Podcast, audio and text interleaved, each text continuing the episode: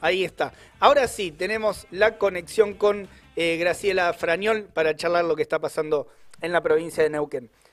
Graciela, ¿nos escuchás? Sí, sí, ¿qué tal? Bien. Bueno, eh, lo que le habías comentado al principio, ayer a la tarde nos enterábamos de esta eh, situación que se da en Escuela 144 de Aguada San Roque de Anielo, Sí. donde estaban haciendo eh, ya actividades finales de una revisión de gas y, y explota eh, produciendo la muerte de dos operarios y, y el- la situación muy grave que está atravesando la compañera docente eh, Mónica Jara. Claro. Yo les quiero aclarar que Añelo es, eh, es el lugar eh, donde es el corazón de Vaca Muerta, es decir, donde todos los días salen millones y millones y millones y millones de dólares en petróleo y en gas que esta provincia pro- provee y las escuelas están en esta situación. Nosotros hace dos semanas el gobierno de la provincia decretó que todos teníamos que volver a la presencialidad, sin tener en cuenta ninguna situación de cómo estaban las escuelas. De hecho, como todo, como en todo el país, en la pandemia del año pasado, ninguna escuela fue condicionada en todo el año y así como estuvo parada, así tuvimos que volver al en marzo. Bueno, después se cortó por el tema del- de la pandemia y la situación sanitaria de la provincia.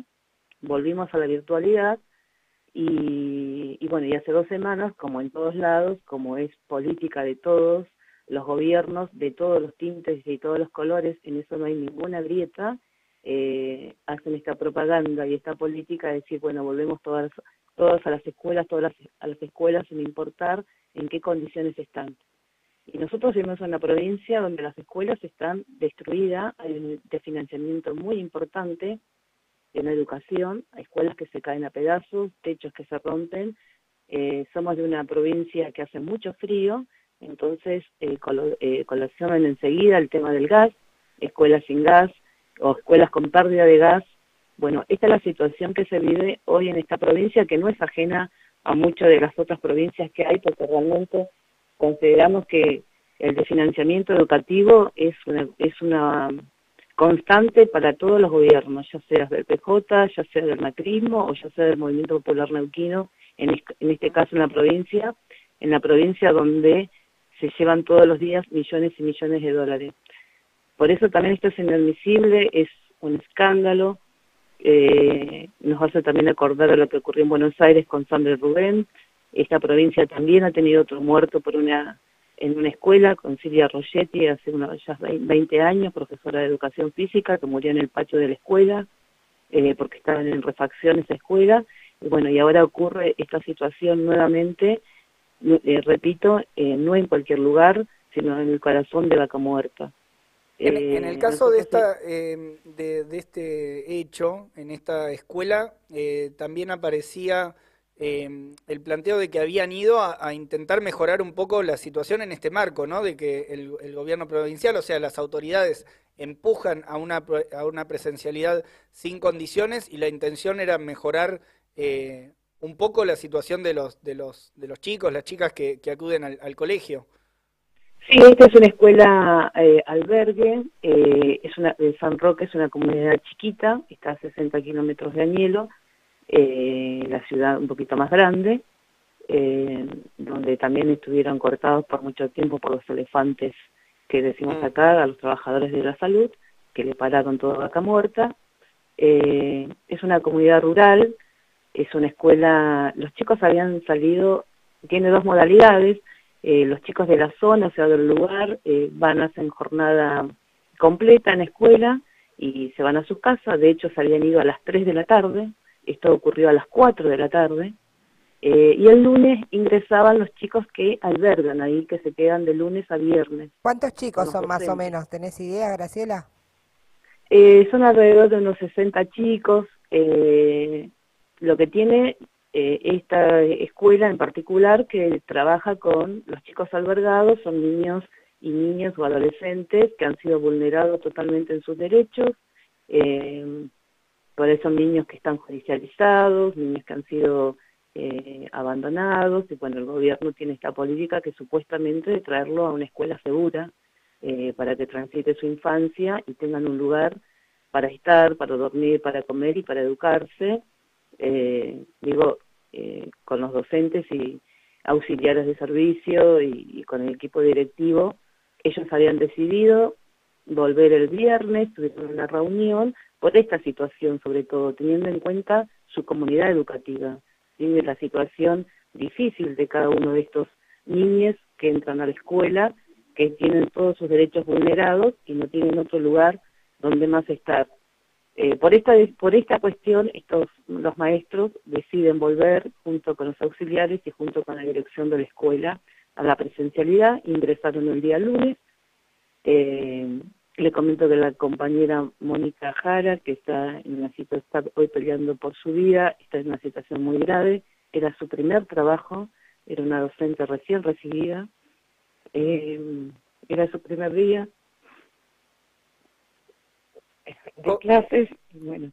Sí, sí, sí, una situación eh, gravísima. Eh, y en estas horas, o sea, desde, desde que sucedieron los hechos de ayer, eh, bueno, hasta las primeras horas de la mañana, ahí han visto repercusiones dentro de la docencia de Neuquén, o sea, por, por el impacto, ¿no? También que tiene, que tiene la noticia que llegó rápidamente a, incluso acá, a Buenos Aires y todo, pero cómo, cómo se está, qué están discutiendo ahí en, dentro de la docencia. Eso fue inmediato, realmente todas las escuelas empezó a presionar para que se salga una medida de fuerza inmediata. Eh, la conducción de, de ATEN, la conduce Marcela Guagliardo, que es también secretaria junto a la CETERA, eh, sacó un paro virtual sin ninguna movilización. Eh, ayer eh, hoy nosotros a las 4 de la tarde movilizamos a Caneuquén, toda la oposición docente, y todos ¿Desde dónde? de las escuelas. ¿Cómo? ¿Desde dónde se juntan para, para marchar para los que se quieran sumar en Neuquén? Mira, hoy eh, en toda la provincia va a haber eh, manifestaciones a partir de las 16 horas. Acá en Neuquén Capital nos juntamos en el monumento, ya distintas organizaciones, no solo docentes, sino también se han pronunciado, los trabajadores ceramistas, los trabajadores textiles, los trabajadores de los hospitales, eh, los, las organizaciones políticas, el Frente de Izquierda, el Partido Trabajadores Socialistas, todos llamamos a movilizar hoy a las 16 horas. Y le exigimos la renuncia a la ministra Storioni, como también la exigencia a un paro nacional de la CETERA, eh, porque esto no puede quedar impune. No, no puede ocurrir esto en las escuelas, no se puede permitir esta situación. Eh, las escuelas tendrían que ser un lugar seguro, es el último lugar donde uno pensaría morir, eh, así que bueno, me parece que esto es un punto de inflexión para todos los trabajadores de la educación del país, para exigir a todas las conducciones el paro eh, nacional y provincial que, necesitamos, porque realmente hay un desfinanciamiento tremendo en las escuelas y nos obligan a ir en esta situación. Digo, yo veo la situación que se vive en Buenos Aires, que van los chicos con frazada, acá nosotros estamos todavía en la virtualidad, algunos sectores, otros sectores ya empezaron a volver, pero digo, hoy esta es la realidad que tenemos y lo que pasa en Neuquén no es ajeno a ninguna de las escuelas del país. Por eso la necesidad de un paro nacional de la CETERA por el presupuesto educativo que necesitamos, basta del financiamiento y basta de permitir entrar en las escuelas en estas condiciones que nos cuesta la vida, realmente. Graciela, queda planteada entonces eh, la convocatoria que comentabas hoy a las 4 de la tarde ahí, la convocatoria por parte de la oposición docente en la provincia de Neuquén y esta exigencia también al paro de CETERA. Eh, y bueno, estamos en contacto también ante cualquier novedad eh, y te agradecemos por la, por la comunicación, te mandamos un fuerte abrazo. Gracias a ustedes y bueno, eh, desde ya difundir esto y bueno, que todas las escuelas del país se pronuncien y exijan a cada una de sus, de sus conducciones que realmente necesitamos este paro porque no podemos permitir ya más atropellos a la educación pública y que nos cueste la vida. Esto es tremendo. No, no, no se puede creer. Gracias por la comunicación. No, gracias a ustedes. Un abrazo.